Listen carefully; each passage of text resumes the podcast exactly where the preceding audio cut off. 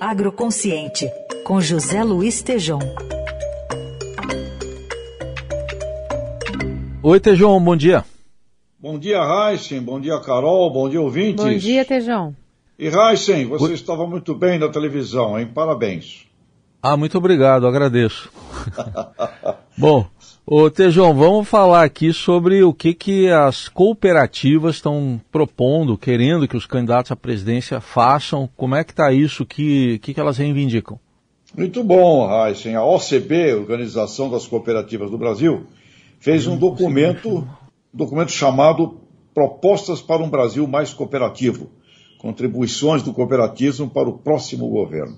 E nele, o seu presidente, o Márcio Lopes, ele diz, abre aspas, a hora e a vez do cooperativismo. Há uma mudança no pensamento das pessoas, a busca por uma economia compartilhada, de negócios que prezam por sustentabilidade, transparência, inovação e integridade e o cooperativismo faz parte deste processo. E continua o Márcio Lopes, presidente da OCB. O cooperativismo inclui as pessoas no centro da tomada de decisões e significa uma competência da liderança para que a imensa maioria prospere, e não apenas 11 ou 20%. Então, o cooperativismo significa uma casa educadora com a missão de não deixar gente para trás. E Heisen, Carol ouvintes, a dimensão do cooperativismo é gigantesca. Para dar uma pequena ideia aqui aos nossos ouvintes, no mundo são 3 milhões de cooperativas com mais de um bilhão de cooperados. Né?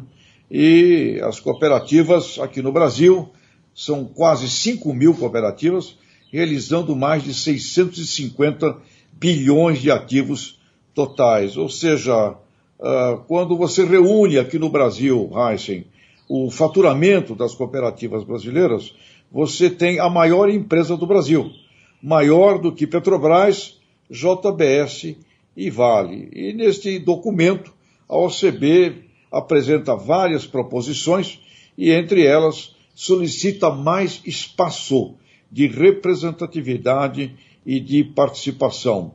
Ah, ali o cooperativismo tem que atuar ampliando canais de comunicação com o poder público em todos os fóruns.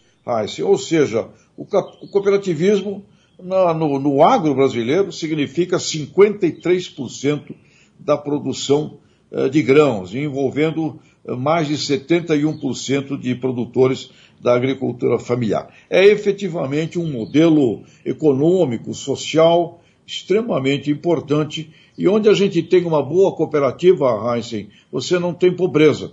Onde tem pobreza, você não encontra uma cooperativa. Então, o posicionamento da OCB é muito válido. Eu diria que um governo, para ser bem sucedido, precisa muito mais das cooperativas do que as cooperativas do governo. Então está aí um documento à disposição nos sites da OCB para que os presidenciáveis leiam. Eu, não, eu acho que não andam lendo, viu, Raíssa? Eu acho que não estão lendo, não.